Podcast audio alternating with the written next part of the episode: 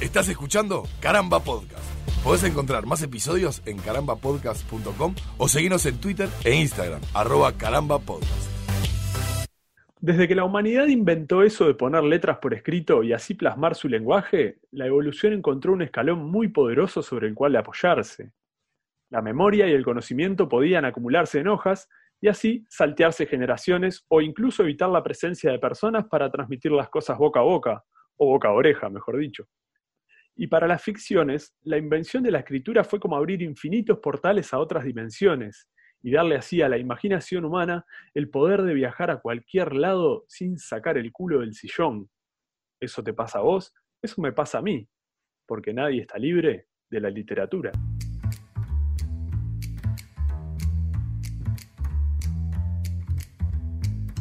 Y no deja de ser una especie de, tecnología nueva, ¿no?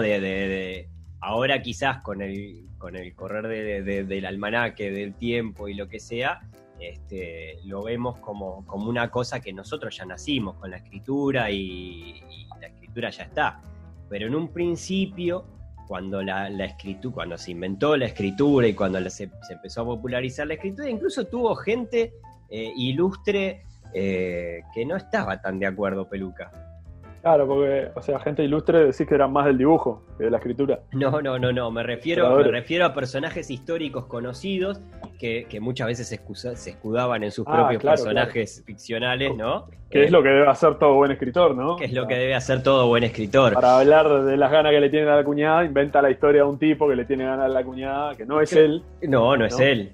Porque, porque Sócrates no era, no era Platón, Platón no era Sócrates, no, no. No, es más, viste que hasta se dice que no se sabe si Sócrates realmente existió. No hay fotos, claro. Entonces, este, no dejó ningún, ningún TikTok filmado, nada. Entonces, sí. se duda de la existencia. Era, era, era, era la cuenta fake de, Claro. La cuenta para trolear. Sócrates. Sí. La cuenta para trolear de Platón. Claro, o sea, no sabemos los apellidos de ninguno de los dos. No. Además, ¿viste? Capaz eran hermanos, no sé. Eh, claro, el tema, como vos decís, eh, como bien dijiste, es una tecnología, ¿no? Este, la, escritura y como toda tecnología, cuando aparece genera eh, amigos y enemigos o, hinchas a favor e hinchas en contra. Sí. Y bueno, si bien la literatura, la, la, escritura, ¿no? Como base de la literatura, en definitiva, tiene alguno que otro añito, ¿no? Tiene como, no sé. Alguno que otro. Más de 3.000 años, tranqui. Este, un dato que podríamos averiguado, pero haber averiguado, pero no lo hicimos. Este, pero de todas maneras, no deja de ser en, la historia de la humanidad o en la, de la existencia de la humanidad, porque ya si hablamos de historia, tenemos que tomar en cuenta la escritura, de todas maneras, ¿no? Sí. No sería prehistoria, eh, según tengo entendido. Eh, pero justamente a lo que voy es eso, que, que no deja de ser un, ratito en la historia, en, la existencia humana, esta tecnología que desde que apareció disparó todo avance, ¿no? Totalmente, yo lo, pensaba en su momento con, respecto a, bueno, no sé, nosotros cuando, mira, me, pasó en, su momento, Piche, que yo hice, yo hice sexto de economía en el liceo. Sí. Y en dibujo de... sí, por esas cosas de la vida. Eh, eh, dibujo de, sexto de economía en esa época era hacer gráficas. O sea, era posta, ¿eh? Dibujo de, gráficas, que era una cosa que ya en ese entonces, por ejemplo, en el liceo en el que iba, eh, lo, relativizaron y medio que lo revieron ahí, no sé qué, y era tipo, está listo, hagamos las básicas y pongámoslo a dibujar otras cosas, no sé, tipo enfoquémoslo más para el lado de la publicidad o para otras cosas que les puedan servir de herramientas, porque esto actualmente ya está, ya lo suplió una tecnología. Así como te puede pasar también con, eh, no sé, me imagino también debe haber pasado con la calculadora y las matemáticas y todo ese tipo de cosas que implican que hay dispositivos que eh, ya te permiten que no, no necesariamente tengas que digamos, que, saber de memoria y a rajatabla cómo hacer determinadas cosas, sino que tate, basta con que sepas cómo se resuelve o cómo, cómo manejar ese aparato, ¿no? De última. claro, las tecnologías en definitiva, y en este, caso, en este caso también le pasó a la escritura, suponen eh, una, una, como una especie de ampliación de la mente y como, como de no dedicarle tiempo a cosas que las podemos resolver de otras maneras y poder profundizar en otras. Pero en este caso yo creo que era, si no me equivoco, era Platón en su momento que, eh, que, que medio que a través de Sócrates expresaba que la, la la escritura era como una cosa de pereza mental y no sé qué, que es como, bueno. Sí, que podías dar lugar al descanso, ¿no? A que, bueno, te dejas de ejercitar la mente para elaborar discursos porque, bueno, podés este, ir, ir armándolo de a poco y lo vas dejando por escrito y como que eso que claro. por escrito deja de ser parte de vos.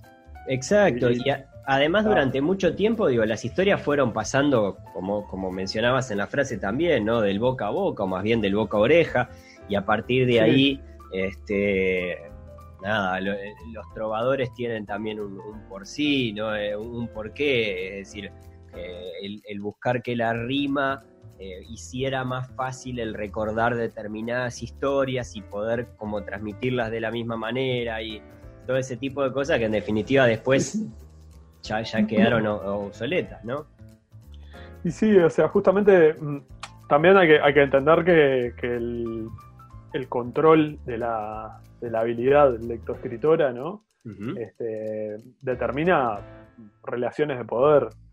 Acá haciéndome, haciéndome el Foucault, ¿no? Pero, pero digo, este, pensá que durante cuántos siglos la escritura era una cosa de. La escritura y la lectura eran eran cuestiones de, ciertas clases sociales, o sea, no... Claro, en un momento eran los sacerdotes, ¿no? Los escribas. Seguro, durante la Edad Media la Iglesia, buena parte del control que logró tener sobre toda Europa, norte de África, este, bueno, eh, oeste de Asia, ahí, ¿no? Oriente Medio, digamos, y, esas regiones, estuvo basado en el control y la censura y demás de la escritura y los libros.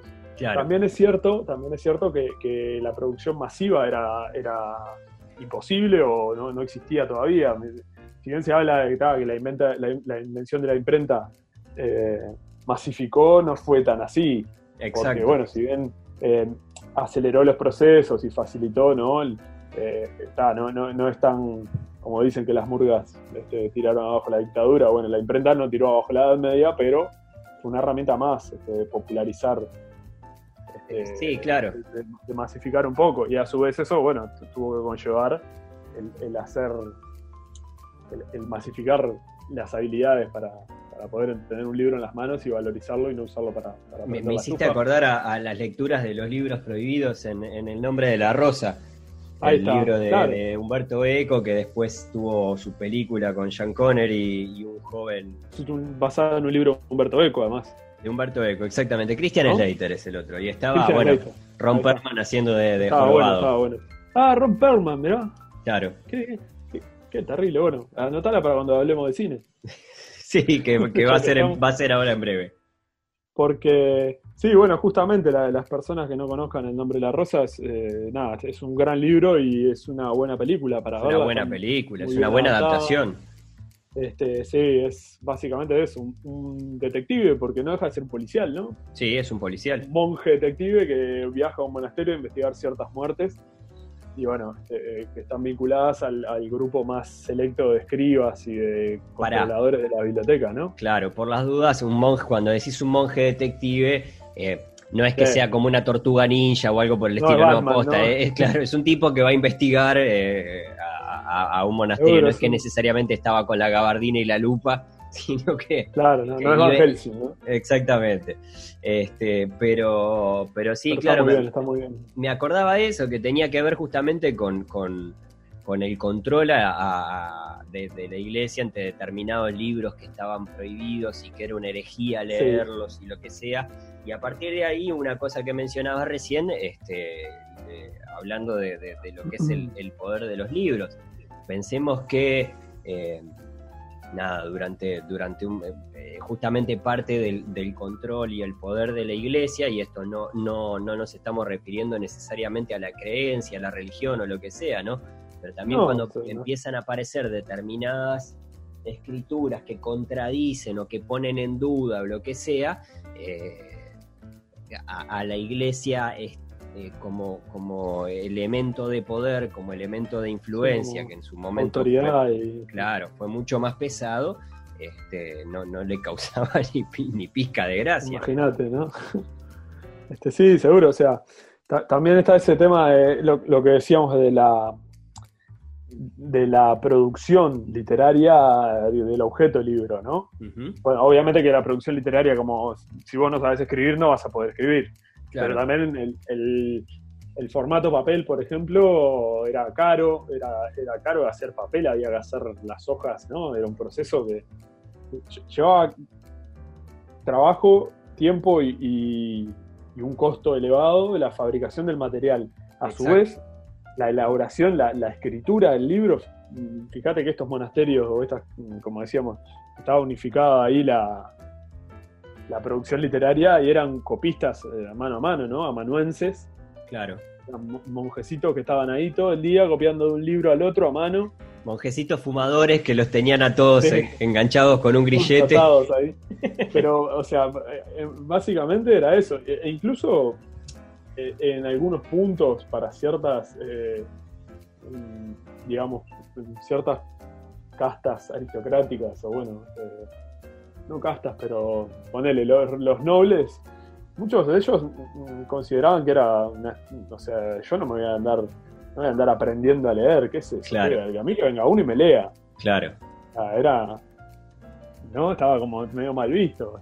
Sí, ¿sabes a qué me, a qué me hace acordar? que además debe haber pasado muchas veces en, la historia, porque también, claro, el basarse justamente en las escrituras antiguas como para tratar de conocer eh, la historia pura y dura tal cual dicen esas historias justamente, tiene un componente ahí medio, medio border que, tiene que ver con, bueno, pero quién escribió esto y por qué lo escribió. Me hizo acordar a, cuando, te, cuando te haces un tatuaje con un símbolo, con un kanji chino. Sí. ¿no? Con un símbolo chino que vos no sabés si te pusiste orto, pero vos decís, ah, no, me puse flor de la felicidad, ¿no? Poner estilo. Poronga de claro, y, claro. y vino el tatuador y te puso ojete. Ojete, sí, sí, sí, es es así, o sea, la, la claro, e, ellos podían, el, poder del que escribía podía ser justamente que la historia se contara de determinada manera y así, y, e incluso cuando alguien te estaba diciendo, bueno, cómo lo tenías que escribir, ¿no? Podía decir, eh, sí, ¿sabes qué? esto, esto lo voy a contar yo como se me canta total este loco dibujito. Y sí, el, digamos, la evolución de eso, más que nada, con la, con la masificación y demás, también consistió un poco, en, para mí, en, dos elementos. Uno que, se convirtió en un negocio y otro que era redituable que más gente pudiera aprender a leer y, bueno, la, necesidad de masificar este, aprendizajes y oficios y cosas que, obviamente la, educación ahí pasa a ser una, un, factor, un vector importante, ¿no? Porque claro todo bien con la educación tradicional de, un tipo parado ahí adelante explicándole a los demás y que los demás rellenen su cabeza con contenido, pero un poco por eso mismo que vos decías que, Platón le hacía decir a Sócrates, justamente ahí estaba la solución a este, masificar conocimientos y bueno, este, está bien, yo preciso que más gente sepa cómo eh, trabajar la tierra o trabajar... Eh, este, hacer barcos o construir o los oficios. Totalmente. Después, bueno, otro gran elemento, la burocracia, ¿no? Claro. La burocracia, los, los sistemas, aparatos de Estado que necesitan mucho respaldo en, documentos escritos, papel, porque como dice el reflán, el reflán, este, yo soy un tipo muy leído y, digo reflanes. Sí. Este, de, de, nada, de los de la antigua Roma, o no sé qué mierda en latín, que, la escritura permanece, las palabras se las lleva el viento. Claro. Claro. y, justamente ahí, entre lo que hablabas, por ejemplo, está, está como, como bien. Eh, o sea, queda, queda bien, bien explícito el, hecho de, la complejización también como, como sociedad. Es decir, la escritura lleva justamente a que, a que determinadas cosas, determinados contratos, determinados... Hoy, por ejemplo, es, casi inimaginable un analfabeto. Es decir, que evidentemente siguen habiendo personas que no saben leer y, escribir en el mundo, pero, pero hoy en día es como, eh, es, directamente, es, como un, acceso directo a la, marginación, ¿no? claro, porque aparte los, medios masificados que tenemos hoy en día, todo el mundo tiene un celular y básicamente si no sabes leer, si bien hay recursos para, ¿no? Este, me agregó un grupo Juan Carlos que no sabe leer ni escribir, me va, a, llenar de audio. Por eso, o sea, es hay otros otros recursos. Claro. Me, acordaba de la de los del, centro de los de Zulander, el centro Zulander para niños que no saben leer bien. Este, es un centro para hormigas. Hoy en día es raro que, existan analfabetos. Eh, es raro no, pero obviamente y aparte vivimos en un país que tiene un nivel de alfabetización que creció muchísimo en los últimos años. Ni que hablar. Ni que hablar, pero sí es raro. Y, creo que sí podemos decir que es raro. Es decir, porque no, raro quiere decir que no, no, raro implica que, que, no pase. Implica justamente que se trata de que no pase, que se apunta a que no pase y que por suerte cada vez eh, la, alfabetización es más, es más popular y nada, pues una cosa en la que, en la que se ha ido, en la que se ha ido avanzando en general. Pero mm, qué paseo histórico que hemos hecho, ¿eh? Qué, tremendo, ¿eh? Ah, ah, no, esto no voy a poner la cortina de, para esta vez van a ser violines. Violines, ¿no? No, otra cosa que, me estaba pensando, ya que estamos con los libros, este, un, libro que leí este verano, la licencia, este, ay, no me acuerdo, el autor, pero se llama El Código de Egipto. O algo Ajá. Ah, sí, el de, el de Dan Brown. Estaba buenísimo. El que... No, no, no. Ah, no, vale, no, no. No, un libro de verdad. Este, ah. Mirá que los leí todos los de Dan Brown, ¿eh? Guarda. Sí, claro. El, Archivo de Egipto se llama. Ajá. Es, es un libro de este, un autor italiano. De, estamos hablando del principio del siglo XX, por ahí que básicamente habla un poco de esto, de, lo que estábamos mencionando, ¿no? En, la Sicilia del, de, Renacimiento, ¿viste? Saliendo de la Media, empiezan a, aparece un estafador con ciertos documentos falsificados que venían supuestamente enviados por, por el rey de Italia, ¿no? Para poner orden en las tierras de Sicilia. Y estaban en árabe. Y, bueno, hay un naufragio, se pierden los documentos, este, cuando eh, Mm, en esa que se pierden los documentos, el, tipo que estaba a cargo de los documentos le transcribe a un monje, ¿no? A un monje asistente de, del, ¿cómo que se llama? El, cura más poronga, como le dicen, el párroco. El diácono, no. El cardenal. El, cardenal, creo que es, sí. De ahí de Palermo, ¿no? De Sicilia, le, transcribe a, este, a su asistente los textos, porque supuestamente él sabía árabe porque había vivido no sé cuánto tiempo, no sé dónde, y era peor estafador que el otro estafador. Entonces, cuando el tipo transcribe todos los archivos esos, que se toma su tiempo además, porque le están pagando por día, este, termina eh, siendo. Todo el mundo se va enterando, los nobles se van enterando de que el padre tanto está haciendo la transcripción de los documentos y empiezan como, bueno, están preocupados por perder sus tierras que tienen desde hace siglos, la familia, empiezan a hacerle favores y a hacerle llegar regalos y el tipo, bueno, se va dejando llevar por ese poder y empieza a falsificar más todavía los documentos y arma un quilombo de la gran puta. Pero nada, como es, porque no solo por la traducción, sino porque poca gente tiene realmente control de, la, de las escrituras y de la lectura ahí. Lógico. En este caso. Lógico. Hablábamos hace un rato, Piche, de, de, censura, por ejemplo, lo, mencionaba, si no me equivoco, en, en, la frase, o por lo menos lo mencionamos ahora al pasar también pasaba algo, algo similar en el nombre de la rosa y no dejaba de acordarme cuando pensábamos que en hacer este, este episodio también de, bueno, de la censura en la escritura, justamente con, pensando en el poder que podía llegar a tener la palabra escrita, eh, en, bueno, nada, la, tragedia del, quemar libros, qué cosa que, históricamente me pone, me, pone nervioso, me angustia, me, me pone de mal humor, porque, porque durante, claro, porque durante mucho tiempo, hasta, hasta básicamente la llegada de la computadora y el comienzo de la digitalización de determinados libros, por supuesto que con la imprenta también eh, fue, fue bastante mejor y bastante más difícil como, como de censurar todo, ¿no? Pero, pero claro, con la llegada de, de la digitalización de los libros y demás, empieza a ser también como otro nivel de, complicación.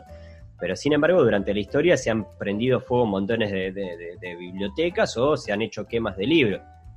Pensando desde. Sí. Mismo lo que decíamos de, en la Edad Media, había había libros, listas de libros prohibidos y, ¿no? Este, y sin ir muy lejos, este, acá en nuestra región, hace menos de 40 años, el plan Cóndor y las dictaduras de los países latinoamericanos prohibieron, bueno, para empezar, libros relacionados al, al Partido Comunista y, ¿no? y, al comunismo, desde el capital hasta, yo qué sé, y después autores un montón de autores que son reconocidos internacionalmente estuvieron prohibidos acá. Claro, te contaba la otra vez.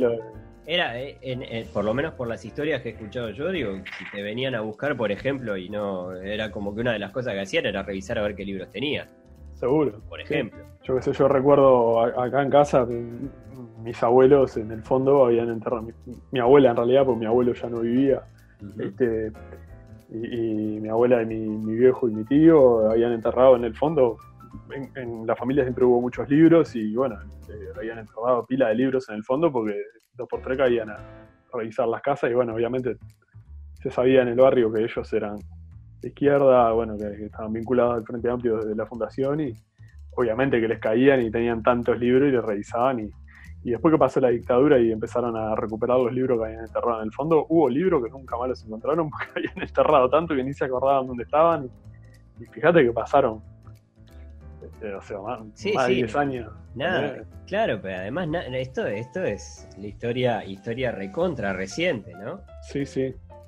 Sí estamos hablando que de, la dictadura para acá, 50 años. Sí, menos. Este, Así que este, no, precisamos ir a la Media para. Claro, eh, no, precisamos irnos hasta, hasta la Biblioteca de Alejandría, no precisamos irnos hasta, hasta las quemas de, libros ahora en, los 40, en la época de la Segunda Guerra y todo ese tipo de cosas, sino que ah, también hay ejemplos un poquito más, más recientes. Este... y hoy en día mismo andás a ver en qué parte del mundo está pasando esto también. ¿Decís? Sí, seguramente. Decís que no. No sé, no tengo idea. Sobre todo habiendo lugares que sabemos que religiosamente están tan conflictivos y demás, porque yo qué sé. Puede ser. ¿No? Sí, puede ser. Bueno, eh, hace. Me hiciste, me hiciste pensar ahora en, en, Charlie Hebdo y la caricatura, y si bien va por otro lado, es, es una representación gráfica de, de, Alalo que generó la. la... Alalo, el Lalo, sí. No, no, de Ala este, que generó la, represaria horrorosa aquella, el asesinato. Sí, sí. Este, espantoso, pero bueno.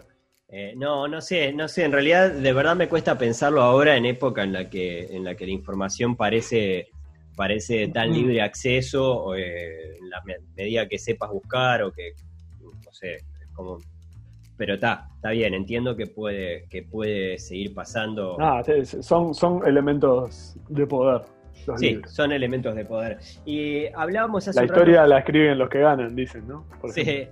Hablábamos hace un rato, Piche, de, de, los, de los trovadores y los contadores de, historias que con los versos eh, tenían una facilidad. Eh, porque estamos acá un poco para, para hablar de libros y para hablar de, historias. Y justamente, ¿sabes que cuando, cuando cuando me dijiste de hacer este capítulo, de hacer un capítulo que lo veníamos postergando hace un montón de tiempo y que, en algún momento lo íbamos a hacer, eh, creo que de las primeras cosas que me acordé y que, quizás quería hablar era de, los contadores de historias. Eh, no, no, no particularmente de, los contadores de historias en general, que quizás lo que tengo para decir es que me parece un oficio de lo más noble, aunque ya no sea un oficio. Eh, el, que va a pueblo a pueblo. Claro, por ejemplo, digo, a, lo que voy es que me parece que la gente que tiene facilidad y que tiene ese magnetismo como para poder contar las historias como, como se debe, más allá de, llevarlas por escrito, me parece gente fabulosa. Y me acordaba de, Mariana. Mariana era una maestra que trabajaba en la escuela donde, donde yo iba cuando, cuando era niño Y Mariana es, es una de las culpables, una de las culpables, no, la única, de que, de que yo le agarrara tanto, tanto cariño y tanto amor a las historias. Básicamente lo que hacía Mariana, Mariana, si no me equivoco, por lo menos en mi época no tenía ningún grupo a cargo, sino que era la encargada de la biblioteca de la escuela. Y cada ah, tanto eh, nos llevaban a la biblioteca para que Mariana nos leyera un cuento. ¿Y viste esa gente que, que, que sabe leer? Sí, no es fácil. No es fácil. Cautivar un público leyendo. No, pero, pero no, no solo eso. Em, ¿Sabés qué? Cuando me pasa, por ejemplo? Me, pasa cuando, cuando hacemos las, estas frases Ah, sí, estaba pensando para, para arrancar, por ejemplo, ¿no? Que en realidad son frases relativamente cortas o lo que sea y que en, nuestra cabeza suenan de una determinada manera y a veces nos cuesta reproducirlas de la manera en la que la quisimos escribir y ponerle la intensidad a cada palabra, claro. Es decir, eh, bueno, Mariana era una persona que tenía esa capacidad de que cada palabra que decía tenía el peso donde lo tenía que tener y la historia se hacía riquísima yo iba y quedaba hipnotizado, era una ratita, ¿viste? Este, Y de hecho después me hacía, bueno, nada, esas cosas por las que después me pegaba, ¿no? Pero eh, eh, terminé siendo un, ratón de biblioteca. No te digo que todos los recreos me iba para la biblioteca, pero, pero era de los que andaba ahí medio, a medio camino entre, entre jugar a la pelota y cada tanto pegarme una escapadita a ver qué había en la biblioteca. Qué buen momento ese, ¿no? Cuando decía, bueno, ahora hoy vamos a ir a un rato de la, del turno de la escuela, a la, que iban a la biblioteca a, tener un rato libre ahí, que cada uno agarraba un libro o a que les leyeran algo. No me acuerdo, en mi escuela eh, que a veces organizaban, no sé si se hace, supongo que todavía se hace, que fueran escritores o escritoras de, cuentos infantiles o libros infantiles a leernos un rato. Claro. Este, tengo, tengo recuerdos de eso. Sí, es probable que se siga haciendo. Acá la escuela, yo iba a la escuela Cuba, acá en el barrio sur, y teníamos que todavía existe la biblioteca de la Plaza España ahí, la biblioteca pública infantil. Sí, claro. Frente a, a EU. y, dos por tres íbamos hasta ahí también, se organizaban jornadas y cosas. ¿Te gustaba que te leyeran libros? ¿Que te leyeran cuentos? Sí, vos sabés que más allá de que aprendí a leer de chiquititito antes de entrar a la escuela eso, y siempre me gustó leer mucho por mi cuenta, me, me, gustaba la instancia esa de, ah, como vos decís, cuando alguien realmente sabía transmitirlo, ¿no? Porque a veces te pasa que escuchás, es como, como encontrar un buen orador. Ah, salado, eh, totalmente. Eh, o, lo que decías vos de los contadores de historia, hay gente que no tiene la habilidad, no sé, es como que no logra dar con y, se torna aburrido, tal vez el, Claro, es, muy frecuente pasar, eh, escucharlo, escuchar a los contadores de anécdotas, ¿no? Eh, Seguro, sí. Los tipos que realmente saben contar una anécdota y que vos los tenés este, absolutamente identificados. Me, hizo pensar inmediatamente en Fontana Rosa, quizás no tanto como, como un contador de anécdotas, sino como, como un tipo que se nota que tenía una cierta facilidad, no, no que era un gran orador, porque tiene toda la pinta de que era mucho mejor escuchando que, y tomando nota que, participando activamente de determinadas eh, reuniones sociales y ese tipo de cosas. Pero es un tipo que plasma, es un, es un contador de historias de la hostia. Sí, sí. Y, y, bueno, las veces que he escuchado el tipo dando discursos o lo que fuere, tiene también ese. Tiene como una una melodía particular, ¿viste? Que sí, ¿para qué decís el, el, de, el del coso de letras? El del Congreso de Letras. Ni que hablar, por ejemplo. Eso ni que hablar. Claro, pero, pero ¿no te sorprendió la primera vez que lo viste? Para mí, para mí Fontana Rosa era un tipo recallado, para empezar. Era, era como. Sacás el personaje este de, de, Whisky, que es súper parco toda la película, y un día va a la cancha de, no sé si era de Fénix, de Rampla, no sé qué. Sí, se saca ahí. Claro, y le pregunta a alguien, che, ¿quién es el juez? Martínez. se, se acerca al alambrado Martínez, anda a la concha. Este tipo hablaba. Sí, este, tiene eso, pero no, sé, yo me refería más igual a, la, cadencia y a la habilidad que, ¿no? Sí, Porque con toda su, simpleza y su, ¿no? Su cuestión más, más barrial, así, más. Yo qué sé. Este, vamos, yo obviamente pienso en Juseca, el toque, ¿no? También. Claro, también. Juseca contando los cuentos, eh, eh, más allá de los cuentos de Don Berico, que son cuando están en, cuando estaba en papel, ¿no? En personaje de Don Berico, narrando, y creo que lo único potable que le quedó a Sotelo en su historia. Vos, vos sabés que estaba pensando exactamente lo mismo, ¿no? Sacó, era un buen dos, era un buen dos. Sacó lo mejor de Sotelo. Sí, igual te digo, sí. Este, cuando los hacía con... Con, ¿Con Ovaldía? No, con más, hace más tiempo en Argentina cuando hacían radio con Héctor Larrea. ah, no, no, lo llegué a escuchar. Ah, y en una época además los, eh, a Don Verídico lo hacía Landricina, con Larrea también. Claro. Entonces eh, Juseca solo escribía y, Don Verídico lo interpretaba a Landricina y Larrea le hacía el 2 los diálogos. Qué bueno, qué bueno que era, que, era, Juseca, qué bueno que era Juseca. Bueno, ahora que lo dije, la Andricina también, eh, como, como contador, capaz que no son los mejores chistes, los remates. yo lo, odio. ¿Lo odias? Pero tiene una manera de ir llevándola. Sí, y sí al canario le llega muchísimo y a un montón de gente le llega muchísimo. Mi respeto enorme para, para, para la Andricina, pero la verdad que me, me, me aburría. Me aburría horrible. Horrible. Lo que no me pasaba con, con Juseca ah, que tenía como otra forma de contar las cosas que me, atraía mucho más, pero es un tema de, supongo, de ritmos y que yo soy un come pop. Sí. Eh, no, pero de hábito también. Sí, sí, probablemente. después, no, ahora hablando de Fontana Rosa y, de, la literatura, no me acuerdo si. Estoy casi seguro que es de Fontana Rosa la frase, o por lo menos suena muy a Fontana Rosa, pero que decía que los clásicos literarios son esos libros que todo el mundo conoce y no, nadie leyó. O sea, bueno. eso es un tema interesante, ¿eh? ¿Cómo te llevas con los clásicos? Mira, estaba pensando en, hay una época en la que en la que en el liceo nos chocan de frente contra los clásicos, ¿no? Es decir, vos, estás más empapado en los programas de, literatura en general, pero si no me equivoco, los clásicos clásicos van eh, no sé si cuarto, pero quinto, sexto, por ahí, ¿no? Y depende, porque yo, o sea, vos sos un par de años más grande que yo y quizás no tuviste literatura en tercero. no a mí me, No, yo creo que tuve. no, no, yo creo que fue idioma español los dos primeros años y literatura ya en tercero. Claro, sí, yo también. No, no tuve español en tercero, pero tuve literatura. Y en, y en tercero ya di Martín Fierro, ponele bueno, clásico. Está bien, claro, está bien. O sea, en, todos los años de literatura tenés alguno. Claro, claro, está bien. Yo lo que pasa, lo pensaba más quizás como los clásicos universales, eh, claro, sí, los clásicos. Eh, no, la Divina Comedia, la Biblia, la, eh, Biblia, la Ilíada. ahí va, la Ilíada. bueno, el Quijote. El, Quijote. claro, algo de Shakespeare.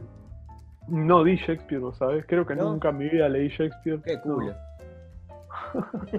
No, no, no, Me gustaría leer alguna cosa. Bueno, este, a mí me gusta bastante Borges. Mm, tengo una relación de que va y viene con Borges. En este momento estoy, estamos en un buen momento. Estamos este, amistados. Te, te, conquistó por los piropos. Sí, sí, las, los versitos de relajo y eso. los petes y eso. Eh, pero, no, porque estoy leyendo el, el, diario de Bioy sobre Borges, ¿no? su vínculo con Borges. Te digo una cosa, Bioy Casares es el mejor Milhouse de la historia. Ah, estaba ah. pensando en eso. ¿Cómo se...? qué, buen 12. No sabes, no sabes. En realidad hay quien dice que, eh, que Borges no existía y que era la cuenta troll de Bioy Casares. Este, sí, sí. Bueno, lo mismo se dice de Shakespeare y de, Cervantes, ¿no? Que hay como cierta duda de su existencia. Con Cervantes no tanto, creo. Con Cervantes, el de, ¿no? Mm. de, Shakespeare se dice que, que, como que fueron varios autores. Claro. ¿no? sí, sí, que eran un grupo de, eran un montón de, monjes encadenados en el sótano. No, pero eh, lo que pasa también con Shakespeare, ¿sabes lo que es? Y a eso iba con la mención a Borges, lo que lo dice muy seguido, que, y que no lo considera un gran literato. Porque el tipo no pensaba en literatura, pensaba en teatro. Claro. Que ojo, que no le, no le quita tampoco mérito no, para a, nada, la obra de, la cuenta troll de este montón de monos eh, ah. eh, encadenados. Pero, eso también es una de las señales que, abonan esta teoría de que Shakespeare eran muchos Guillermitos, William que, que, tienen diferencias de estilo y diferencias este, hasta, hasta de gramática, ¿no? Este, de construcciones sintácticas y demás. Claro. Que, son demasiado este, distintas, demasiado variadas para ser una sola persona. O tenía una, habilidad muy fuerte de estilo y de. Claro. Está, interesante eso. interesante eh, justamente analizar eso desde, el estilo. Por más que. Eh, ¿Sabes qué me pasa? Evidentemente en este capítulo en algún momento íbamos a hablar de Terry Pratchett, ¿no? Eh, si, hemos hablado en tantos capítulos que le hemos traído de los pelos. Este Ahora cuando empecemos el capítulo este, empezamos a hablar de Pratchett. el primer salmo. Este, que, pero, pero claro, pensaba en, los primeros libros de, Pratchett y en una... como una evolución que he notado. Yo, por ejemplo, cuando, eh, eh, esto lo hemos hablado varias veces, Terry Pratchett es nuestro autor favorito, creo que es una cosa que, compartimos, o uno de nuestros autores favoritos, y eh, cuando, cuando lo voy a recomendar, por ejemplo, si bien es una obra que tiene una cierta eh, linealidad en el tiempo, es decir, que los libros se fueron escribiendo y el mundo, el mundo disco, que es el mundo que trabaja Terry Pratchett, eh, que crea Terry Pratchett, va evolucionando también y se van haciendo referencias a libros anteriores y demás. A mí me cuesta recomendar los primeros libros de Pratchett porque no me, no me resultaron atrapantes. Es, decir, es que es difícil eh, entrar al mundo disco por el primer libro. Ah, sí, eso es algo de lo que hemos hablado. Lo tenemos claro ambos y sí, yo siempre recomiendo Claro, es decir, otras entradas. Que no quiere decir que no lo leas, quiere decir que no, no. si va a ser tu puerta de entrada, capaz que no entras por el mejor lado, capaz que hay algún libro independiente que, o, casi independiente que no depende tanto de, del contexto anterior o lo que sea, que lo podés leer tranquilo para, para empezar, que fue una cosa que nos pasó a nosotros de casualidad.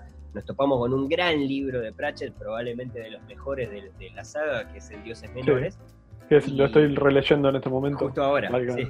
Sí, este, y empezamos, empezamos por uno de los mejores y a partir de ahí dijimos, bueno, está listo, vamos, a buscar, dame más papota, dame más de esto. Y claro, cuando llegas a esos libros, notas como, como, en realidad no te da la sensación de que lo hubiera escrito una persona diferente, te da la sensación de que el escritor evolucionó y cambió. Sí, es, es, crecimiento, yo qué sé, es, es saber ir sabiendo mejor lo que quiere contar y también eh, el, el éxito inesperado, supongo, ¿no? Sí, sí, claro. El poder decir eh, que en un momento diga, oh, mirá, ¿puedo vivir de esto? Salado. Como que yo hacía chiviando. Salado. Salado. Claro, no, una cosa que tenía que hacer mientras arreglaba zapatos o, cocinaba el pan. Te pago, llego a las 9 de la noche a casa y me voy a poner a. Tengo una ducha y me pongo a escribir. Totalmente, pero bueno, nada, eso, pensando en, estábamos hablando de, de, justamente de Shakespeare y las, las, ¿no? Eh, me, causó mucha gracia y me, pareció súper interesante eso, como formas de poder detectar o de analizar ahora y, y por qué esas teorías tienen una cierta fundamentación real de que sí, de que posiblemente Shakespeare era, era como una figura, era un grupo de monjes encadenados, que es lo que dijimos. Lo pueden poner en una monografía así si quieren, que la profesora de literatura los va a amar. Yo soy más de la teoría de dos enanos con una gabardina y un coso de eso en el cuello, pero bueno. No está, no está tan este, comprobada. Estábamos hablando de los, de los, de los libros clásicos y de esa época en la que te chocas de bruces con, los clásicos de, la literatura, de la literatura universal. Y me acuerdo que yo tuve, yo tuve reacciones de lo más inesperadas esos años, que lo resumo básicamente en, dos años en particular en los que vimos eh, determinados libros como, como, como gruesos. A mí el, Martín Fierro en su época, cuando no, me interesó en absoluto, no me, no, me, no, me, no me pasó nada. Me pasó con la Ilíada, que me recolgué. Me recolgué. Es un libro que que, tiene una cierta complejidad y yo tenía la suerte de tener una edición eh, que, bueno, que venía con una primera página para estúpidos en la cual te ah. ponía el arbolito con todos los personajes y este que era hijo de este y no sé qué. no está mal, te digo. Eh, sí, pero por lo menos hasta que te acostumbras, ¿no? Eh, el peli de Aquiles y todas las cosas, ¿no? en un Sí, momento te son, pelón. son nombres que no manejás, o sea, No, nombres claro. atípicos. Se, Claro. te suenan todos más o menos similares. Eh, eh, Era, era bastante un- práctico. Sin embargo, tuve. eh, bueno, la Ilíada la, la- teníamos que estudiar, ponerle una parte, y la Ilíada la terminé leyendo eh, por, por, por gusto, y fue una historia que me gustó, me, me- me gustó muchísimo, me atrapó bastante. Este, y no me pasó con la Divina Comedia, que tenía altas expectativas. Eh, de- sí. Pero son libros que tienen eh, cierto mérito más allá de que, de que la historia sea buena o no. Tienen mucho mérito por, por el momento histórico en el que caen y porque son obras inaugurales de, de sus géneros o de, Claro. o de la literatura más, eh, más o sea, pi- piedras angulares, ¿no? A partir de esos libros, lo- los, tipos rompieron un molde y a partir de ahí eran como, ta, na- nadie, ponele lo, lo de la Divina Comedia básicamente que el tipo escribió en, en italiano. O sea, escribió en lengua vulgar, no escribió en, Claro. en cómo se escribían todos los libros en esa época. Bien, entiendo. Y además que tiene un millón de referencias, es, es como una especie de parodia gigante, que no, como si fuera para el carnaval. un- Claro, totalmente. Es como. Sí, no sé, en el infierno de los no sé qué estaba Sí, fulano, mengano, ahí. ahí va. No, políticos de la época, bien, este, claro, es una cosa que ahora funciona, pero que capaz que dentro de 200, 300, 400 años no tiene, no tiene ningún tipo de sentido. De hecho, eh, eh, esta, esta versión que tenía de la Ilíada para, para leer justamente este libro, eh, tenía montones de referencias al pie de no, este era tal, que era no sé Sí, qué, sí. era un comerciante de Venecia que hizo tal cosa y tal otra. Y yo, "Oh". No, me, me- me- me la bajó horrible. Y tenía mucha expectativa porque es uno de esos libros que, que quizás en la cultura pop se hace referencia permanente, ¿no? Claro, pero es ahí volvemos a lo que decía de los clásicos. Más o menos las generales todo el mundo las tiene. Tampoco te vas a decir, "Ay, ¿te acordás cuando la parte esa que Dante agarra, y, ¿no? Que Virgilio le lleva y le pone. Capaz que es muy específica, no tenés ni idea, pero más o menos, que los Claro. círculos del infierno, que, Que Virgilio, que Beatriz, Cancerbero, que, que la puerta de Claro. entrada era más grande que. ¿no? que la frase arriba de la puerta, que el purgatorio, que el cielo, bueno, está. Sí, está. Incluso te, te digo la, te digo más, es mucho más popular el, el canto, la parte del infierno que, que el resto. Y sí, claro. Sí, sin duda. ¿No te acordás bien cómo era la distribución del cielo? Ni, ni en pedo. Ni puta idea, o sea. Ni en pedo, pero a mí la parte que me interesaba era, era la parte podrida. Yo era me- Sí. me- mente adolescente, yo quería ver la, la, la, jodida, ¿no? El- Pero así es la humanidad, Alito, así Y es la humanidad. y sí, Por algo en el liceo no das la parte del cielo, das, hablame del genérico, la estructura de cómo son los cantos y eso. Voy, hablando de cielo, piche la Biblia, ¿qué onda? La tengo ahí aguantando la pata del sillón que está. que en falsa. En falsa escuadra. No, eh, la verdad que no. Eh, eh, paso. No, no sé. me- lo, lo mismo que decíamos también, tiene un mérito porque, bueno, obviamente la cultura occidental está empapelada con hojas de la Biblia, ¿no? Pero, y hay tantas interpretaciones de la Biblia como, como Biblias escritas. pero no deja de ser la, la obra. Sí, la obra de ficción más vendida de la historia, yo- Sí, para sí. mi gusto. sí, sí, sí. Tomársela al pie de la letra es como, bueno. No, pero y además hay, Son las- tanto, hay tantos pies de la letra que, que es como. Mm. Este, no sé, a mí en, su momento cuando vi alguna. yo era, la primera vez que, que veía algo con respecto a, a- a la Biblia, por ejemplo. Vimos, en, en literatura vimos la parábola del hijo pródigo. eh, Sí, el hijo prófugo, sí. ¿No? Eh, está bien. Ah. Eh, la fábula de Sopo, ¿no? Eh, eso te iba a decir. Eh, Un corto de Pixar. ¿No? Pero que el hijo pródigo en realidad es yo que es un enano de jardín que, claro. lo lleva. Ah, ah. Este, digo, está, está bien. Está. eh, está. Sí, sí, ¿No? las parábolas son un- una de las que hacen en el liceo, creo, ¿no? Mm, Génesis, parábolas y. Y no sé si alguna más, no me acuerdo. sí, la 4, la venganza. La venganza de. Sí. La venganza del chinito. Este, no, pero no me mueve mucho. Aparte de eso, que es como nada, es una especie de Frankenstein, tiene textos de muchas épocas diferentes. Total. Está armado de.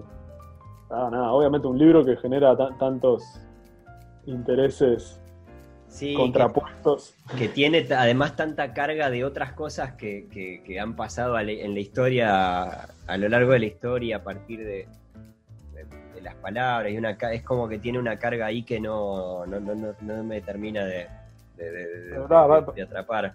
En este, todo, en todo punto donde metas la religión se, se echa a perder algo la humanidad. Así que hay gente que, que, tiene una iglesia de Maradona en Argentina, imagínate. Claro. Eh, estaba pensando, en, en, aquella época también vi a, em, a Honoré de Balzac. Que, que... Ah, mirá, no, no. No, no. Vos sabés que, que no leí nunca nada. en su momento no, no, me, no me. Como que lo fascinante de Balzac era, era justamente el haber creado un mundo interrelacionado que básicamente de, lo que después me atrapó con, con Terry Pratchett. Claro, el, el Balzac Verse. El Balzac Verse, claro, exactamente. De personajes que capaz que eran protagonistas en una historia y después en el siguiente libro aparecían como, no sé, un personaje secundario, terciario, no aparecían o no tenían cameos. Sí, sí. Ahí va, este, claro.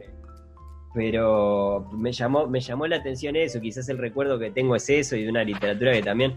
¿Sabes lo que el otro día hablaba con, Martín? Martín me preguntaba en Estamos Ganando me preguntaba por, por si, me gustaban las películas de ciencia ficción de los años 50. Y, y claro, yo le decía... Las de Ed Wood y eso. Eh, eh, las de Ed Wood son muy, muy clase B, pero por ejemplo la de Planeta Prohibido, que es una película de, del, del, 56. La de, es un robot que parece como un traje de, buceo, pero que tiene... ah, sí, que es como un mono adentro. Que es como, tiene como una armónica dentro del casco como si fuera un traje de astronauta, con, bueno, en fin.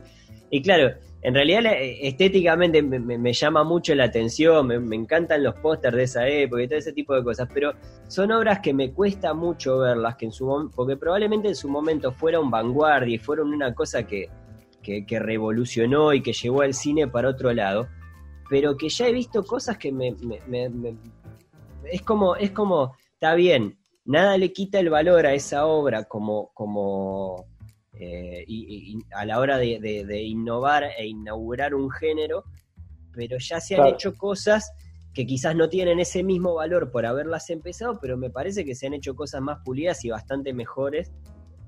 Y no me, pasa que determinados clásicos no me atrapan. Es que claro, con la literatura pasa eso también. Los clásicos que estábamos mencionando, obviamente tenemos un corrimiento en el eje cronológico que te dificulta la interpretación y, el ponerte en el lugar del lector ideal de, esas obras, ¿no? Yo el año pasado terminé de leer El Quijote, había leído, había leído, bueno, cuando lo vi en el liceo, en cuarto de liceo, los 15, 16, por ahí. el Quijote es otro. Para mí el Quijote es un librazo, es espectacular. Mm. Y, me costó un montón engancharlo. O sea, ya te digo, había leído la primera parte en aquel momento y ahora el año pasado leí de corrido la primera y la segunda. La venganza del Quijote. La venganza del Quijote. Eh, que en España lo tradujeron como. No, este. Y, ¿Y qué pasa? Lo leí en una edición que tiene pila de notas al pie y las leí. ¿Entendés? Entonces, claro, me llevó un montón de tiempo porque aparte, obviamente lo iba intercalando con algún otro libro más llevadero, porque si no te terminás guillotinando ¿no? las pelotas, pero. Pero es impresionante cuando lo, lográs realmente hacerte la composición del lugar de, su época, de, lo que hizo Cervantes, de, de, lo que quería hacer también, ¿no? Un poco porque es, es, una gran parodia, es un libro con un sentido del humor y de la crítica muy grande. y, y encima que la, segunda parte el tipo la saca en respuesta, había sido tal el éxito que había tenido su libro, que por ahí alguien agarró y dijo, o sea, lo plagió y sacó una segunda parte, uno. Claro. Este es el Quijote de Avellaneda, creo que se llama. El, ¿no? el Quijote va a la granja. El Quijote va a la granja. Pobre Quijote. ¿Dónde está el Quijote? ¿Sabés cómo terminó el Quijote? ¿Te acuerdas de Carradine? este, un molino todo enredado. Este, sí. Pero claro, eh, había tenido tanto éxito que apareció un tipo y dijo, ah, voy a agarrar a este personaje, le fue también, voy a escribir un libro yo. ¿Qué, pasó después de esta, no? Y escribió la secuela. Y entonces unos años después agarró Cervantes y dijo, no, macho, esto acá voy a escribir la posta. Y arranca vos. Halagado de ellos le hizo la, denuncia. Claro, eh, eh, arranca rompiendo la, cuarta pared, como quien dice. Y hasta en eso fue. El Quijote arranca hablándole a la gente de que va a contar realmente la historia porque, bueno, salió un libro, así asá, que dice falacias sobre él y que no sé cuánto, y le da con un caño y dice, no, porque aparte está todo mal escrito y encima... y el propio Quijote, o sea, el propio Cervantes en la boca de ese personaje, le da palo al tipo que lo había querido plagiar o que lo había... Bueno, lo plagió en definitiva.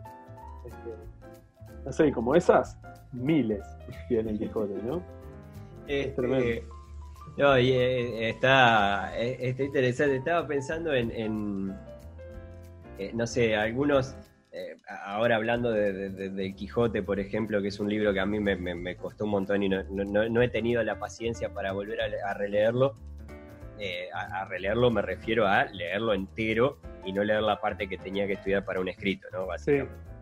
Pero mm, me, quedé pensando en esos libros imposibles o esos libros que, oh, se me cae un huevo. ¿Sabés con qué me pasó? Yo empecé con, Tolkien, que es un, autor que bueno, que probablemente ya haya leído su versión mejorada en Terry Pratchett, pero, eh, claro, pero me interesaría leer, leer a, Tolkien. Y en un momento me, prestaron el Silmarillion. Sí, el Silmarillion. Sí, el Silmarillion, ahí va, coso. ¿No? Y dije, bueno, pa, qué bueno, vamos a empezar a leer acá. Muchacho, imposible. Ah, está crudo. Imposible. Sí, sí, es que es, eh, tiene también una estructura medio bíblica, ¿no? Mm. Tiene genealogías y tiene cosas que son. Pero alucinante, es decir, alucinante desde el punto de vista de, de oh, este tipo hasta creó una mitología que es, es decir, desarrolló una historia de las cosas que creían los tipos de, del mundo fantástico que, creó. Está, está buenísimo. una meta fantasía, ¿no? Este, claro. Está, muy salado, pero, pero no, me, resultó imposible. Pensaba en Rayuela también, que no es que sea tan complicado. Bueno, este, sí, Cortázar para mí es polémico. Cortázar ha tenido mucha mejor prensa de la que de la que se merece para mi gusto, pero bueno. Me he ganado muchos enemigos en la vida. Mirá que lo he leído, leí Rayuela y todo, está, bien, obviamente tiene una habilidad, tenía una habilidad, el, el ¿cómo es? El Cortázar, el Julio. Eh. Pero eh, lo mismo me pasó, yo que sé, el, libro que más veces leí en mi vida fue Cien años de soledad. Me encanta, es una, historia que me fascina y que seguramente tenga que ver con cómo, con el momento de mi vida en que la leí por primera vez y no, el contexto y demás, cómo me pegó. Y, bueno, al día de hoy, la, la, primera vez que lo leí tenía 11 o 12 años y al día de hoy con 33 lo leí 14 veces. Wow. Wow. Porque aparte lo, devoro, o sea, lo que lo tengo calado, ¿viste? Y cada vez que lo releo, lo releo distinto. ¿Viste? O sea, reinterpretás eh, cosas, descubrís cosas que. Empiezas a caminar con el libro, te, te colgás de las piernas, te metes en un ropero. Un pepino en el, y, en el ómnibus, digo. Eh, no, pero es como que lo vas encontrando porque uno mismo también va, va cambiando, ¿no? Claro no sos la misma persona. Que a lo que iba al mencionar a García Márquez, que me pasa algo como lo que me pasa con Cortázar, que medio ladri, ¿no? Es como, bueno, sí, muy bueno, hizo cosas increíbles y una habilidad bárbara, pero no deja de ser, este, ah, por momentos, como, bueno, sí, este, muy repetitivo y muy, este, eh, monotemático, o yo qué sé. Pero bueno, yo que yo no, puedo hablar si apenas sé escribir mi nombre, o sea. claro.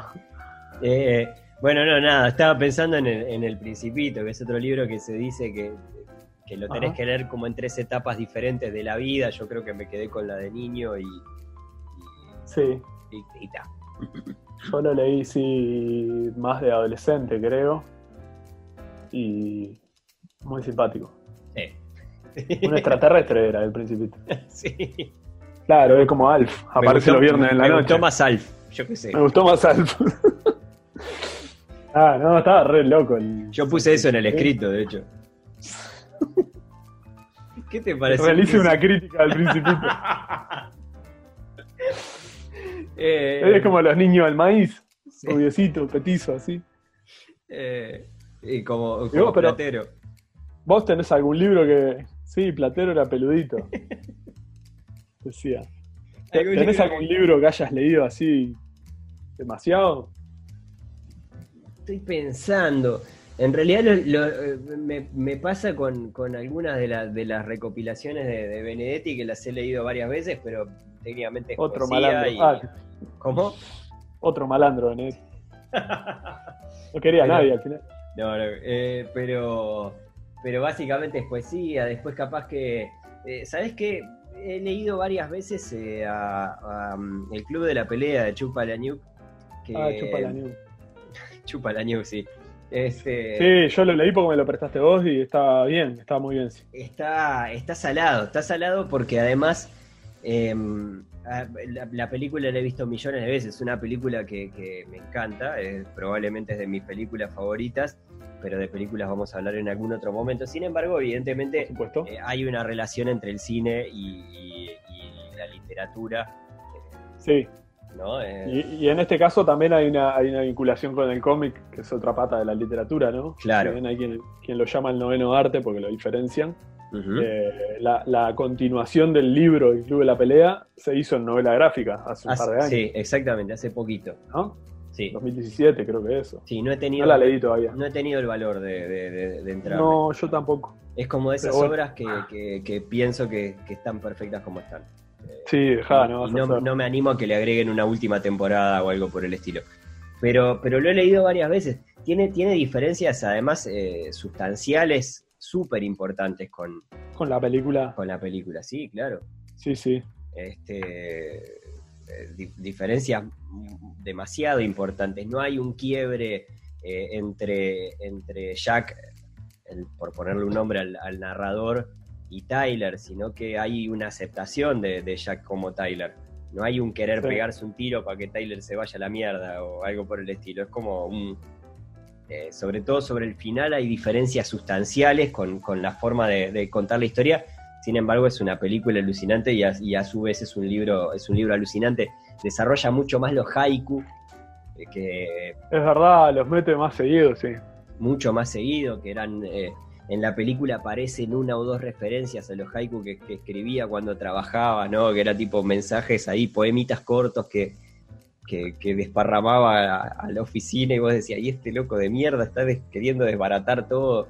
Este, pero, ah, eh, es, un libro oscurísimo o, bastante oscuro, pero, pero alucinante. ¿El personaje de Jack está, estará inspirado en Benedetti? Que hace haiku y trabajaba en la oficina. Atento. Sí, probablemente. Porque viste que Benedetti decía, no, no, voy al café, vieja. Este. ¿Sabés que, nadie sabía. ¿Sabés que llegué a Benedetti por, por. Esto es una infidencia, esto pero no sé si lo conté alguna vez. No sé si está bueno que lo cuente. Una, página de bigotes. no, llegué porque tenía, tenía una. Mm, eh, en un, eh, hubo un año que Alito quedó varado eh, entre el no trabajo y el estudio y el no estudio eh, nada, me quedaban un par de materias del, liceo, o hice el cambio de... De, orientación. De, sí, de economía, derecho. Este, y y tenía, un par tenía que hacer un par de materias, cosas, no sé qué. Este, y claro, eran muy poquitas horas y tenía que hacer algo más. En un, por un, durante un tiempo trabajé, después renuncié al trabajo, era un trabajo de mierda, era la época en la que, en la que vendí libros a domicilio. Cierto y empecé a tomar clases de, informática. Y me gustaba la profesora. Computación, como quien dice, ¿no? De computación, claro. Computación. Y me gustaba la profesora. Ah. Eh, no, ella no, no, no, no, lo sabe, nunca lo supo. ¿No se escucha? Eh, no sé si no se escucha, no, me acuerdo, no me acuerdo cómo se llama, lo que sea. Y... ¿Querés que te dé una mano? No, no, no, no, por favor. está libre de mano, Pero... Vamos a llamar a la profe pero en un momento tenía que transcribir unas cosas, no sé qué, y me dio, me dejó unos libros ahí como para, para elegir, elegí uno de Benedetti, no sé qué, y y me claro, y me preguntaba, ay, ¿te gusta Benedetti? No sé qué. Sí, obvio. Vi todas las películas. ¿Sabes cómo? Pero, pero realmente el viejo después me, me, me, me atrapó, más allá de que, de, que, de que empieza de esta forma ruin. Eh, sí. mi, relación con, con, con, Benedetti, este, sí, pero está bien. por eso. Está bien, yo eh, Rayuela lo leí por amor. Claro. este, alto amor, Peche. Y bueno, este, a, a, Saramago, por ejemplo, también. Lo empecé a leer porque este, una novia que yo tenía, como dice Dalina, porque este, me, recomendó, me insistió mucho y, este, y estuvo bien, fue un, buen hallazgo. Claro, claro. Yo lo, tenía como un poco viejo ladrón también y sin embargo me lo valoro mucho. Bueno. Pero además, eh, no, me, quedé pensando, así que te decía, si, algún libro que hayas leído mucho, pero ¿tenés algún, considerás tu libro favorito o tu libro, autor favorito? capaz que es muy, muy cuaderno de la amistad preguntarlo así, pero pero este como, como un top 3 o algo así. No, y sí, no, pero tengo. Además del de la pelea, digo. No, lo que claro, pero lo que pasa es que ahí caemos, eh, o sea, yo tengo, tengo, hay, hay dos o tres libros de Terry Pratchett que me vuelan la cabeza. Sí, sí, y, y ponerle que si tengo que hacer un podio es un embole porque son los tres libros de él. es decir, uno de ellos lo mencionamos hace un rato que es El Dioses Menores, que para mí es el libro que he leído en mi vida o el mejor libro que he leído en mi vida, o, Pega en el palo, ¿no? Ahí, ahí después hay un par más. Eh, Ronda de Noche, por ejemplo. Ronda de Noche para mí encabeza todo, todo, todo, tipo de lista de libros. Este, Ronda de Noche. Son, son libros alucinantes. Ronda de Noche requiere ya más, eh, no, sé si lo requiere, pero, pero está bueno que tengas eh, algunos libros anteriores, por lo menos de la, de la guardia de... Sí, porque es este es como un momento muy particular con personajes que ya están desarrollados y que está bueno que conozcas el desarrollo. Totalmente. Si no, es una novela mm, policial ahí. Eh, claro. Es decir, claro, probablemente pierda cosas, pero, pero, pero con Dios, Dioses Menores prácticamente es una historia casi que independiente del resto del mundo disco. sí, se lee solo. es alucinante, es alucinante. Alucinante. Además, la historia de un profeta, justo hoy que estuvimos hablando de, la Biblia y de todo eso. Bueno, justamente un profeta analfabeto, ¿no? Un profeta analfabeto que además tiene una cierta relación con, los libros y con la quema de una biblioteca. Pa, es tremendo. con el incendio de una biblioteca, que son cosas que estamos hablando. La versión paródica en el mundo disco de la, del incendio de Alejandría, la biblioteca de Alejandría. Claro. Lo que ocurre ahí en, en Efebia. Sí, es un gran libro, es un gran libro. Pará, este, porque hoy, antes de empezar el capítulo, hablabas de, justamente de eso, del, universo. Bueno, un, concepto que, maneja Pratchett en sus libros, y no solo en el, en el de en la saga de Mundo Disco, sino que, bueno, justamente es un concepto que tiene esa, esa fortaleza de atravesar distintos universos, y es, y es justamente, el, eh, él habla del espacio L o la dimensión L según las traducciones, ¿no? En los lugares como las bibliotecas donde hay mucha acumulación de libros y están muy, muy demasiados libros juntos, muy eh, eh, ocupando muy poco espacio, digamos, este, tanto conocimiento acumulado, genera una especie de distorsión en, los tejidos de los, multiversos. Y resulta que las bibliotecas tienen entre, entre sus libros mm, eh, como Mm, adelgazamientos de las paredes que separan a los, universos. Eh, como si fueran agujeros de gusano o cosas así, ¿no? Y quien conoce y domina un poco eso puede moverse a través de las distintas realidades, tiempo, espacio, eh, bueno, esos propios universos de ficción o de realidad. está el viejo. Y, cómo lo describe las, las veces que algún personaje tiene acceso a esa dimensión L, a ese espacio L, este, nada, es, maravilloso. Tiene sus roces hasta con nuestro propio mundo, ¿no? Claro. El bibliotecario de, la Universidad Invisible, que es la, Universidad de los Magos, que es un orangután. Es un mago que por un accidente de trabajo queda convertido en orangután y que nunca acepta que lo vuelvan a transformar en humano porque tiene una gran ventaja como bibliotecario tener cuatro manos en lugar de dos, ¿no? Claro. Claro, y, que, eh, y que tiene una, una, particularidad que no le gusta que le digan eh, mono. Mono. claro, es, es, un, simio en todo caso, pero mono señor. se enoja. Este, Y, y bueno, las veces que el loco usa esa dimensión, pues, solo en casos extremos, porque también es como muy delicado, ¿no? Está jugando con, sí, con, el espacio-tiempo. Con el espacio-tiempo y lo, cuántico y todas esas cosas. Es, es, es una maravilla, ¿no? ¿no? No le hago honor con esta descripción tan, tan liviana a lo que realmente es. Lo, mejor que, le podemos, que, podemos decir es que vayan y lean Mundo Disco. Sí, no sean vayan Y, vayan y pregunten cuando se pueda volver a ir a, ir y preguntar a las librerías, pregunten por Terry Pratchett a ver si terminan de traer de una vez por toda la colección completa y compramos los que nos faltan. Pero, mm, pará, eh, no, no, mencionaste a Mark Twain todavía y eso me está preocupando. No mencioné a Mark Twain todavía. Este, pasa que yo te tiro los centros y vos no me, no me la devolvés. Claro, sí. dale, ¿y qué, autor te gusta más? Y autor con bigote, y autor de pelo y nada. Este, y, no, pero... autores mentirosos. A ver, y a ver, alguno que haya. Si te digo Mississippi. qué cosa, ¿no? Este, sí, bueno, Mark Twain, así como, como Juseca y Terry Pratchett, para mí son como la gran trilogía de. También hablamos de Darwin hoy, pero bueno, no, es, es, es no ficción. Claro. Pero son como escritores que, a mí me, cambiaron la, forma, de, no solo la forma de, entender la literatura, sino y de, consumirla en el mejor sentido, sino también de, ver un poco la realidad, ¿no? Mark Twain con su, con su habilidad para manejar la ficción y para describir a la ficción como una, una mentira piadosa, válida, ¿no? Claro. no deja de ser, eh, la ficción no deja de ser una forma de disfrazar la realidad y bueno, este, un tipo que analizó mucho lo, que él hacía también, ¿no?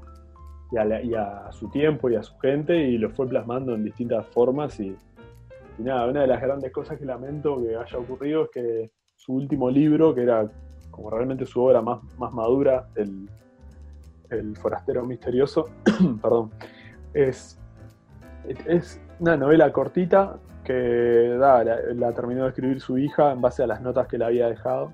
Claro. Y, sin embargo está muy bien terminado, o sea, prácticamente no se nota. Igual me hubiera gustado saber cómo, hubiera sido exactamente de su puño y letra. Pero, pero tiene un, nivel de, análisis de, la naturaleza humana y de, del conflicto interno, ¿no? de la existencia en, tan pocas páginas. Yo no sé si llega a 150 páginas ese libro y es de una madurez intelectual y de una... nada, este, linda, recomendación, ¿eh? Y a su vez, no es que digas, uh, es, es recontra eh, snob o no sé, este, o está, no, está al alcance de cualquiera. Es, la historia básicamente de un ángel que viene a la Tierra a, a nada, a, bichar a ver cómo anda todo. Claro. Y se vincula con un niño y, o sea, dicho así suena como re Disney, pero es, no, así, redondita. Perfecto. La, recomendación de todas formas, Piche, queda, queda, queda ahí, ¿no? Queda ahí, sí, claro. Eh, no, hay nada que nosotros podamos hacer mejor que, lo que han hecho sus autores, o muchos de los autores que hemos mencionado el día de hoy en sus propias obras, salvo, salvo Cortázar, que en realidad. no, perdón. Lo mejor que tenía Cortázar era sí. la visión periférica, ¿no? Sí. Anda, anda a marcar a Cortázar. Ay, no van a prender fuego por esto. Este... Un pez martillo, pero. Dale, y desde hoy estoy por preguntarte, porque ya que estoy con estas preguntas así. En esta entrevista que me has hecho el día de hoy. Sí, tipo. No te devolví la pared. ¿Qué libros estás este, leyendo porque te gusta una mina y todo eso? Eh, sí. ¿cuál, fue? Te, acordás así el primer libro importante o, o, digamos. No, que hayas leído como un libro de grande, digamos, ¿no? Sí. No, de voz grande, sino un libro más de adulto. Sí. Este, ¿no? Saliendo de, yo qué sé, de Blancanieves o las historietas de Paturuzú. Sí, sí, me acuerdo. claro, yo, yo tenía, yo también aprendí a leer muy, muy, muy, muy chiquito. Este, y básicamente mis primeros contactos con, la lectura fuera de lo que es los libros infantiles, ponele, empezaron a hacer con las revistas y yo tengo como durante muchos años leí mucho más, las, mucho más revistas, leía muchísimo, muchísimas revistas, pero no... no Ernesto, había un montón. Tengo, tengo, no, más, bien tengo pocas, porque las que eh, tengo algunas en, la casa de mis viejos, pero son la mayoría son tipo yo qué sé, Patolandia, Disneylandia, ese tipo de cosas que eran como historias de Disney llevadas a... ah, pensé que decías las revistas más del estilo del gráfico. No, tengo e-, ese tipo de revistas vinieron más adelante, pero también ya en esa época las empezaba a curtir y eso porque me, encantaban. Increíble también la fascinación con el gráfico para, para, para esa época. Pero, pero me, me, alucinaba. De todas formas, eh, claro, en un momento mis viejos era como que, empezaron a pasar de esa fascinación de, ah, mirá cómo lee el niño chico, eh, empezaron a pasar como, bueno, estaría bueno que te leyera su librito, ¿no? Eh, y claro, mi viejo empezó eh, como, como, no sé, a tratar, a tratar de una manera muy torpe y muy, muy querible a la vez, por ejemplo, de, transmitirme a Emilio Salgari, ¿no? Ah, sí. Sandokan y, Piratas. y el Príncipe Valiente y Coso y, y sabés que no, no, no, no, no había forma, no me, no me, no me atrapaba me pasó después, me regalaron el faro del fin del mundo. Eh, tampoco. Eh, no. Era como que los libros. De hecho, con el tiempo pensé y, fui desarrollando más la idea de que, de que no es que te guste o no te guste leer, es que tenés que dar con el libro, o con los libros, o con el tipo de libro, porque el, que te guste leer es como que te guste mirar películas, es, como una cosa medio, medio tan genérica que no, va, ¿viste? te, pueden gustar algunas películas, algunas sí, otras no, algunas historias sí, algunas historias no, pero quizás con el tema de la lectura tiene más que ver con, el libro. Y el primer libro que, que, terminé de grande, ponele, de grande, de grande era el libro, yo era chico. Claro. yo creo que Los Días Negritos de Agatha Christie pero seguro fue uno de los de Agatha Christie, que, los, que estaban en la, en la biblioteca de, mi abuela. Peleado, título peleado con la agenda de derechos, ¿no? Peleado con la agenda de derechos. Con la corrección política, al menos. Este, no, vos sabés que, por ejemplo, de Agatha Christie creo que no, en mi vida no leí nada. Eh, son buenos policiales. Sí, no lo dudo. Este, a mi abuela le gustaba mucho y acá en casa están todos. Eh. Eh, están, bien, igual es como, como tal. Yo capaz que en esa época estaba más como para eso que para, para imaginar el príncipe valiente. No me las pelotas. Sí, no. ¿Vos, Peluca? Mirá, el primer libro así grande el que tengo recuerdo y no sé por qué, de dónde mierda lo saqué. Creo que porque tenía unos dibujos interesantes. Porque yo era muy también de, revisar toda la biblioteca y como en casa siempre hubo muchos libros. Y, y ponerle que obviamente yo había aprendido a leer antes de entrar a la escuela con, Araceli, que era la, muchacha que nos cuidaba, a mi hermano y a mí. Y bueno, como de las tardes, ¿no? Este, a la hora de la siesta había que hacer los deberes, mi hermano sus cosas del liceo y yo estaba en el jardín de infantes y no tenía nada que hacer. Ella me iba, ¿no? Yo un poco por mi curiosidad y un poco por, por su incentivo, mientras ella trataba de generar que, existiera paz entre mi hermano y yo, sentados ahí en la mesa, ¿no? Haciendo los deberes. Eh, me iba enseñando a leer y consiguiendo cosas para leer y bueno, más a mi tono. Pero cuando por ahí me largué a revisar la biblioteca y elegí uno que tenía, me, agradaba, era mi planta de naranja lima. ¿Lo leíste? Eh, no, estaba, estaba en la biblioteca de, mi abuela. Ah, José Mauro de Vasconcelos. Sí, y no, no, no. Eh, no, no, no. No, creo que, no sé cómo seguí leyendo después de haber terminado ese libro. Lloré, Alito. y después no lloré nunca más en mi vida, porque ya está, después de haber leído eso y haber llorado. No, no, no, fuerte como cabezazo de gorila. Deja quieto. ¿Que ¿De esa época no era Corazón también? Eso que es, este. Sí, Corazón es el del indio, ¿no? No, Corazón es. Hachi. no, el, de, el pequeño vigía lombardo. Eh, el mundo de Amichis. Ah, bueno, andamos ahí, sí. Sí, son como de esa bolsa, ¿no? Eh, Verne. Este. Uh, Verne también. Bueno, y después. Pues son libros, son las novelas juveniles que leían nuestros viejos. Claro. Cuando eran chicos. Claro. Después empezó, eh, bueno, lógicamente sí, de, de, Verne en aquella época, 20.000 leguas de, viaje, de, mil leguas de viaje submarino. y una canción desesperada. Y una canción desesperada, Quiroga también. Eh, bueno, Quiroga. ¿Ves? Quiroga también es uno que, Como, como Shakespeare, que Borges te lo desinfla bastante. Le da con un caño. ¿Sí? ¿En serio? Sí. sí. Y sí, que Quiroga como literato también tuvo una vida personal muy interesante. Pero como literato, bueno, rupturista, yo qué sé. Pero bueno, no, eh, yendo a lo, a La cuenta troll de Bioy Casares que no le gustaba. Ah, estamos dando a todo el mundo, ¿no? no, vaya un abrazo. Este, pero, pero sí, y, pensaba inmediatamente en, los, en los eh, tu propia aventura, que también es como como formas. ¿Sabes qué me pasó? Me pasó una, una, cosa que está. me llamó muchísimo la atención. Eh, ahora hace relativamente poco, que fui a, fui a comprar un libro, mm, supongo que fue en la, en la, época de las fiestas, hace, si no fue el año pasado, el otro, algo por el estilo, un libro para regalarle a mi viejo. Y mm, entró una nena con, vaya uno a saber si era la tía, la madrina, una amiga de la madre, o vaya a saber quién. Y yo no sé si eran los libros, yo creo que no eran los de, los de, no sé si tiene más de uno Gravity Falls, pero había una... Ah, tiene, sí. ¿Sí? Sí, hay unos cuantos. Boludo. Tipo cómics.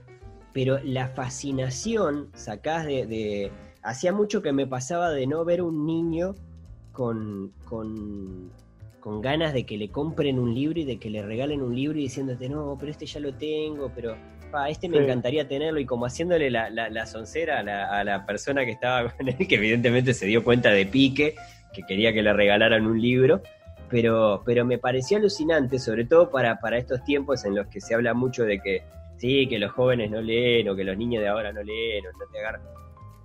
Para mí es lo que hablábamos hace un rato, de que, es cuestión de dar con el libro y el momento para que le des una oportunidad y a partir de ahí empezás a leer si no, tiene dos o tres dibujitos más o, lo que sea, está bien, está leyendo.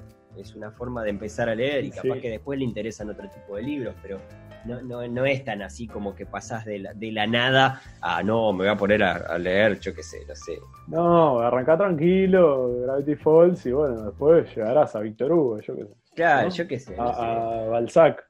Claro.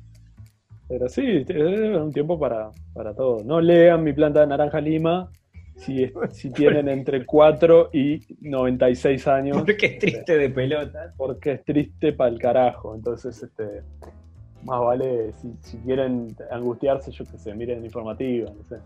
Eh, sí, bien, perfecto. Eh, Piche, vamos, vamos cerrando eh, un capítulo más de este Nadie está libre, en este caso eh, este podcast de caramba, eh, en formato un poco, un poco emergencia por el COVID, lo estamos haciendo de, lejos, ya tendremos la chance en algún momento, si todo sale bien, de, volver a grabar en vivo.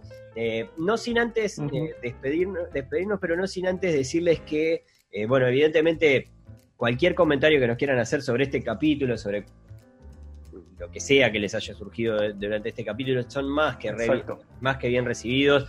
Eh, realmente nos, nos, pone muy contentos recibir sus, mensajes y, ver cosas que, que, nos comentan sobre cosas de, esta boludez que hablamos. Eh, pero bueno, nada, lo pueden hacer en las redes de, Caramba, arroba Caramba Podcast, tanto en Twitter como, como en Instagram. Y bueno, también está la página web, carambapodcast.com. Exactamente. Ahí se pueden suscribir al newsletter, donde le van a llegar este, le va a llegar información de cada nueva cosa que se publique, no solo de Nadie está libre, sino de las otras series que están saliendo, nuestras series hermanas. Exactamente. salen por Caramba.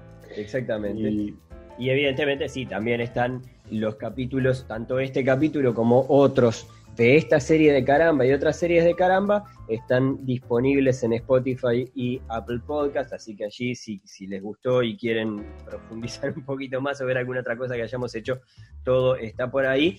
Suscríbanse si, si, les copa, que para nosotros es un, es un gusto y es un honor. Y de esta manera cerramos entonces este librito que ha sido el día de hoy. Y recuerden que nadie está libre de la literatura. Estás escuchando Caramba Podcast. Podés encontrar más episodios en carambapodcast.com o seguirnos en Twitter e Instagram, arroba carambapodcast.